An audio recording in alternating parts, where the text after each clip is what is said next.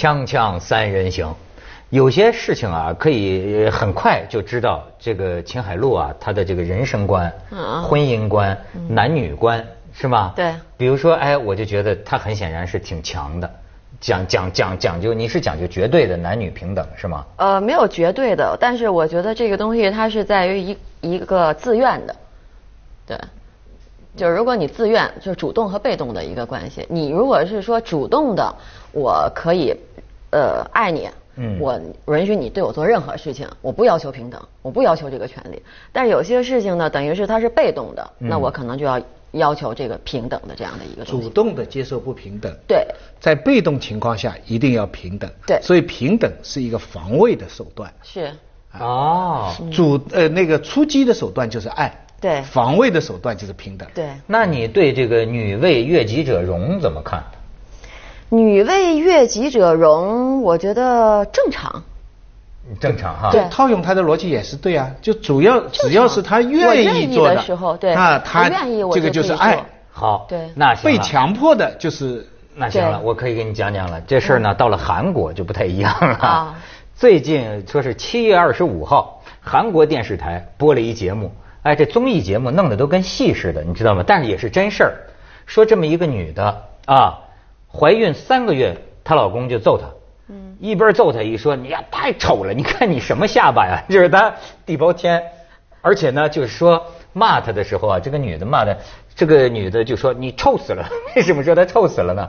这个女的因为地包天呐，牙齿咬合不好，什么叫地包天呢？下齿啊，就是我们要兜齿儿。哎，对，你看他演员会演，地包天就这样，因为这样你就咬合不好吧，咬合不好，吃饭的时候就容易有那个残渣，你知道吗？然后呢就口臭，就是说老公一边打他一边臭死人，能这么臭，搞得这个老婆一天刷十回牙，就这么一个这么惨。然后她老公呢还离家就不回家，但是呢，在韩国啊，几十家整容机构的帮助下，这个女人经历了七八项这个微整容，然后最后电视台这个节目门一打开，咵一下，她老公都傻了，完全不不就就就就不认识，你知道吗？这个女的完全大变样，就跟原来不一样了。然后这时候，这个主持人赶快问老公：“你还离婚吗？”没离婚了。这老公说：“哎呀，这个整了容 之后突然漂亮了这么多，离婚的事等我考虑考虑再说。”哎，真人秀啊，就是是真人是排好的。是是真实的，是真实的故事。这特别像电视购物，我觉得。对呀 像植入整容的韩国的这个整容技术的植入的广告，对真人广告。但是我为什么觉得这个里边实际上有一个我刚才问他的这个问题呢？嗯，那么就是你看啊，其实我挺尊重女性这么一说哈，是吗我一看我就有点，我一看我有点，哎呀，这是 汗颜啊，汗颜。我一看我有点不太舒服的地方是什么呢？就是说啊，这个老公对这个女人这样，然后呢是因为我丑，可是我整好了，咱们的婚姻就又好了，你就不离婚了。那会不会？那反过来说，我要是老婆，我能不能说你那大金牙，你怎么不去整一整呢？我会，但是我跟你讲，我我我第一个问题是在于说他们结婚是为什么？为什么要结婚？结婚三个月就开始暴打暴踹，这个，那你结婚的时候这老婆长什么样？孕三个月，这个怀孕是不会引起兜齿儿的，这个是非常重要的一个。怀孕是不会引起，就是它可能会有黄褐斑，就是会有斑点或者是发胖浮肿，但是你让它多齿儿，这个是绝对不可能的。你结婚之前你就应该知道说这个，那你们是以感情为基础结的婚，还是说所谓的呃呃政治婚姻，还是商业婚姻，还是什么？你不能容忍她怀孕之后，为什么是怀孕之后不能容忍这件事情？哎也有可能是这这当时只好看啊，结了婚之后慢慢的被打兜齿儿了。他不光是兜齿，他是说他没一个地方好看。你知道，就是说这这这女的，对，那我就是说她她怎么娶进来的？没一个地儿好看的，她是蒙着盖头进来的吗？就是没见过她。她怀孕三个月的时候，是不是那个时候就不能有房事的那个阶段？那结婚之前是蒙着脸吗？房事？不，他这个你那你知道始乱终弃吧？有很多结婚的时候是一种感觉，慢慢的就不不喜欢了。这是有个生理上的问题。这就是传说中的爱情只能坚持三个月吗？就是三个月，你又给缩短了。我听说三年。我我啊 七年，三个月惯常 三个月说法是七年之痒。就就就就就三个月哦，三个月。你你知道，我就不禁想起啊，就是他们老讲那个韩国呀，其实呃还是挺男尊女卑的。对，我曾经跟郭在荣导演聊过一个事儿哈，就是那个《我的野蛮女友》的那个导演，我、我曾经有一段时间特别喜欢看韩剧，我觉得韩剧真的太好看了，就是为什么男人都那么好，嗯嗯又帅，然后他又懂得爱，还忠贞不渝。然后还都是这个富家子，你知道吗？永远都是白马王子跟灰姑娘的故事。那个白日梦了的。啊，对，我觉得太好看了。我觉得富家子怎么会有这样的一个爱情观哈、就让你觉得特别的美好。后来我就问了一下郭德荣，我说韩剧在这个中国大陆的这个收视率啊特别好，包括在日本。嗯说这个，我说这是为什么？我说你们韩国男人真的这样吗？他说你错了，他说我们韩国男人没有这样的。所以我们我们才要把中韩国男人拍成这样。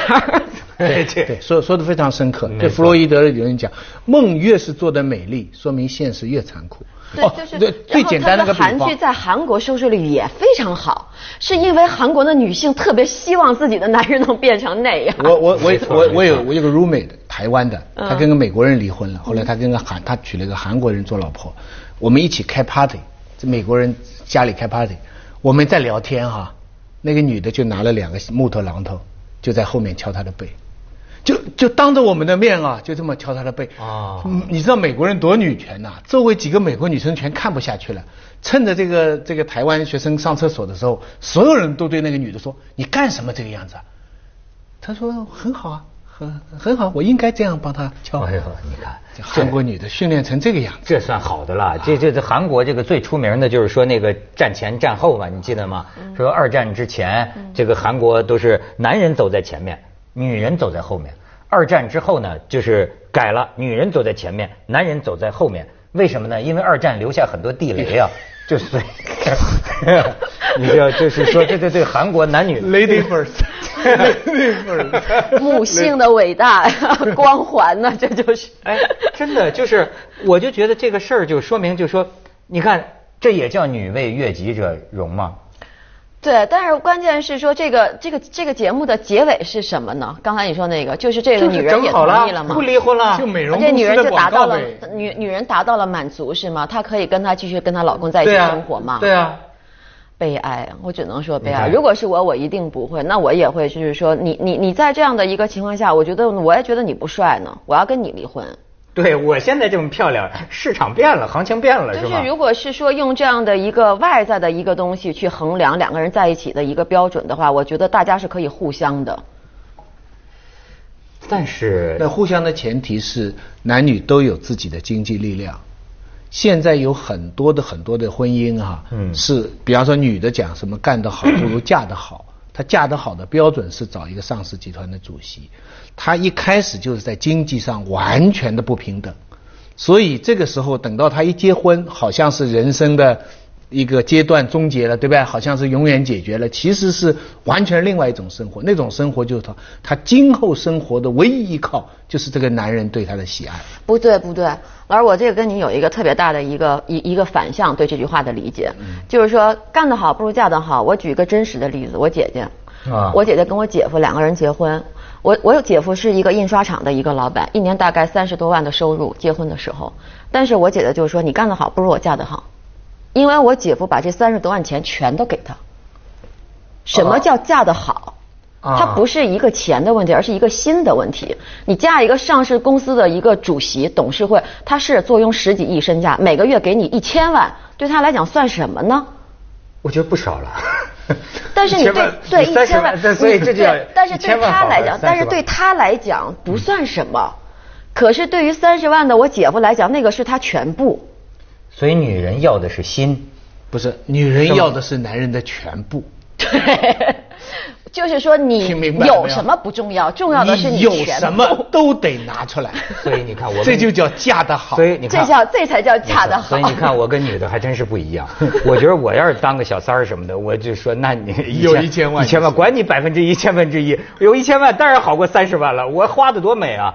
呃，但是我跟你讲，女人对这个东西其实并不是特别的看重。你知道，其实当小三儿，你有一千万的时候，你一定是想要他全部的，啊，不然的话就不会有这样的一个斗争存存在。你知道，男人就不会为难。人家广州话，广州人有句话叫“口才啊，口才呀，点口黑呀”，就是你是求财呢，还是求气呢？我看女人就是求气呢。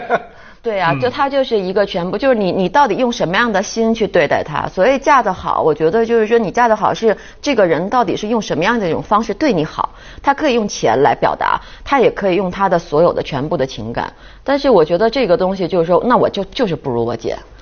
那你姐夫现在每年得超过三十万了，挣的，在你姐姐的催逼之下，超过了，但是我那天发了一条微博，我也说我姐，我姐说半夜说，我姐姐说老公我想吃泡面，然后她老公说那个说很晚了，然后老公我想吃泡面，那我下去给你煮，家里没有泡面，那我下去给你买。然后，然后那个我，然后我我我姐就说，嗯，等你拿回来的时候都凉了。然后我我姐夫，那你到底想怎样？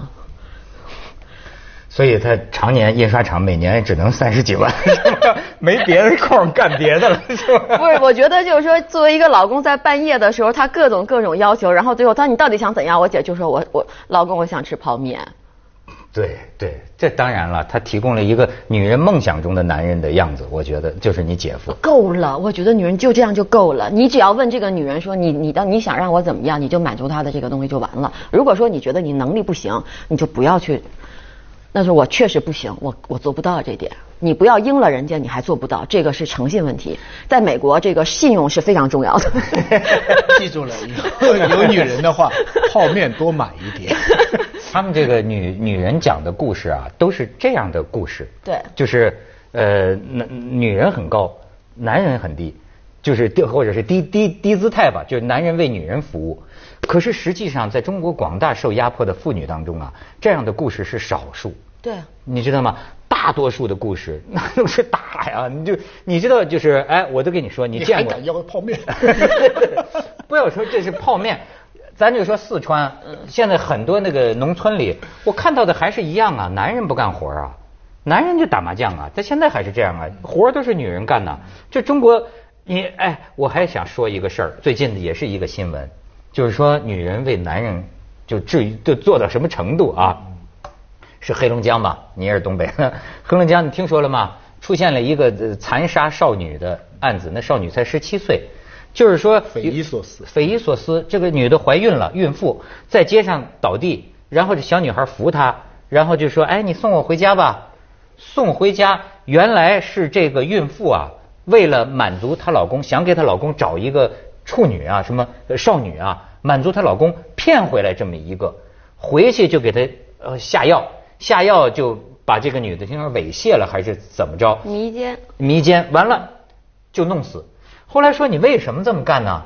这个女的当然自己也有短儿，据说呢，她以前呢就是给她老公戴过绿帽子，被她老公发现，然后男人的这种占有欲，我就发现耿耿于怀，没过两天就老说这 老说这事儿，最后她觉得对不起她老公，所以她就用这样一种方式来补偿。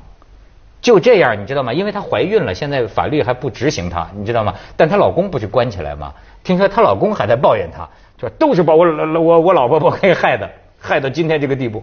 啊，我只能说明这两个夫妻还是有感情基础的，就是呃老婆愿意为了老公去做诱骗这样的一，然后老公对老婆的爱也很深，你诱骗来了，我就遵随于你，即便我要负法律责任。对啊，但但唯一一点不可解，整个事情唯一一点不可解就是你奸就奸了嘛，你何必把人家杀了还要碎尸呢？我觉得这就把这就把矛盾的性质完全改变了嘛。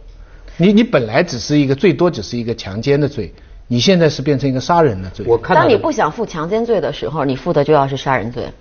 我看到的报道是什么？就是最后杀人呐，说是男人的主意。当然，这都是报纸上看来的啊。就是说，就是说，所以就说到底强奸没强奸成啊，还是还是个问题。就是当时说就准备强奸的时候，据说是发现这个小姑娘呢，这个来例假了。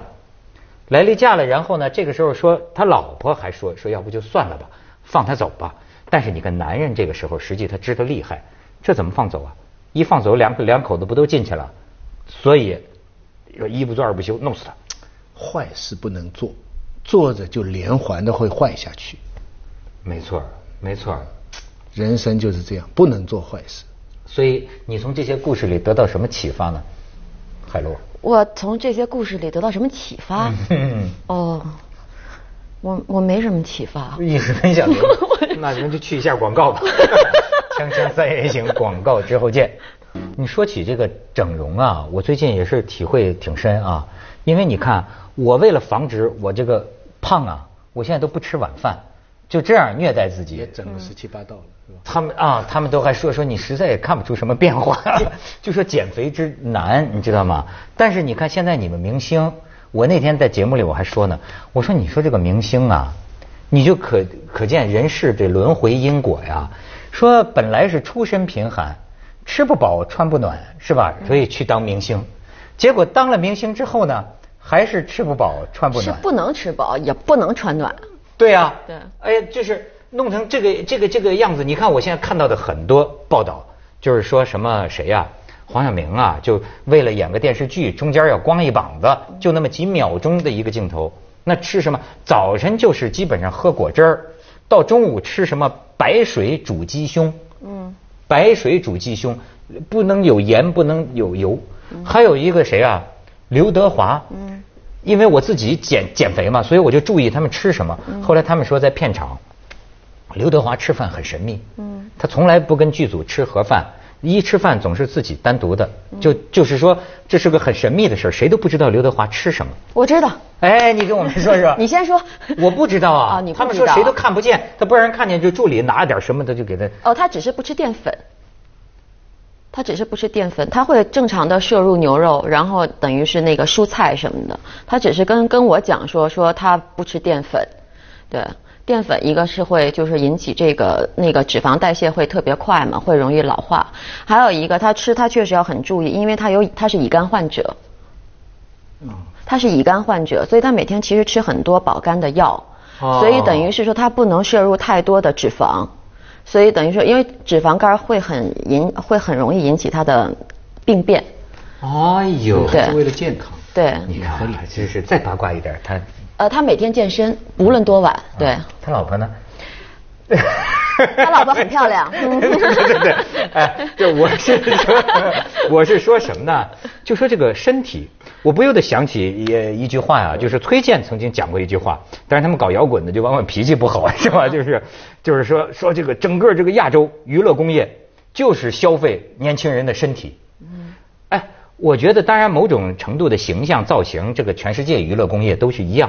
但是你确实觉得，哎，我给你看看这些图片啊。他们说韩国练得最狠，大陆其实没几个男明星真能光膀子的。你看，这是韩国的这个组合，这都是小孩儿。他们现在听说韩国议员有的时候签约都要被迫整形呢。你再看下边，韩国的这个组合，再看，这是这是黄晓明，就就这么鸡胸。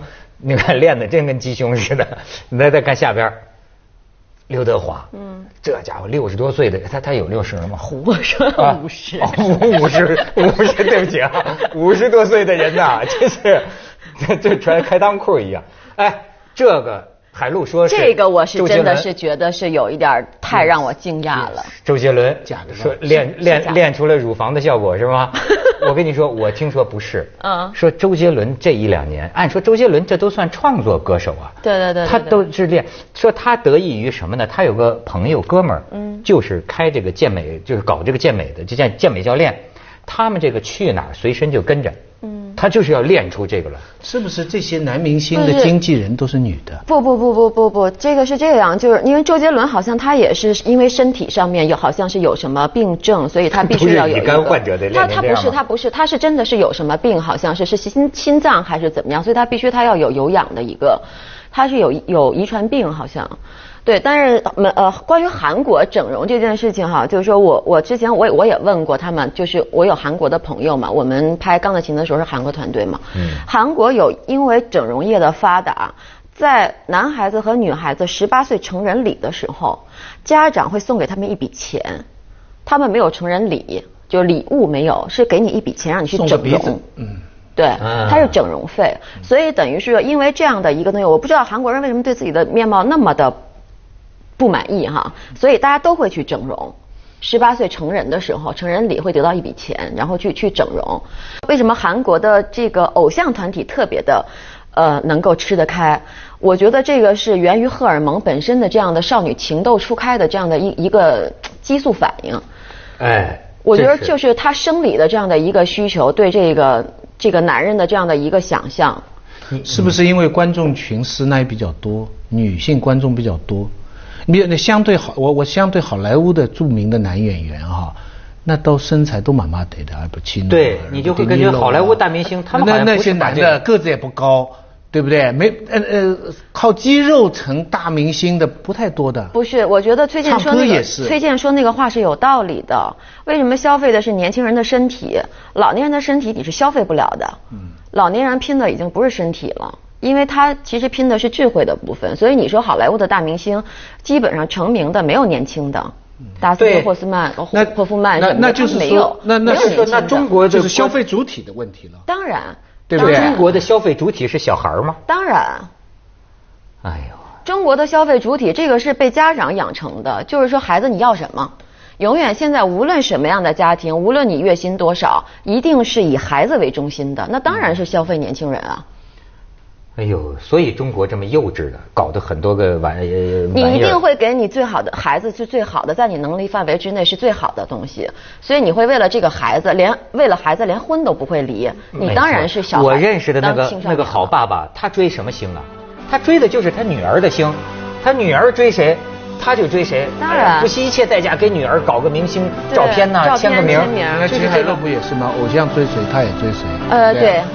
对，偶像看《锵锵三人行》，他也来《锵锵三人行》，不过这偶像岁数不小，这偶像有点有点汤，肌肉肌肉。但是我是喜欢老男人的那种。接着下来为您播出《西安楼冠文明启示录》。好了，大家都学学我了。对，因为我们都不年轻了。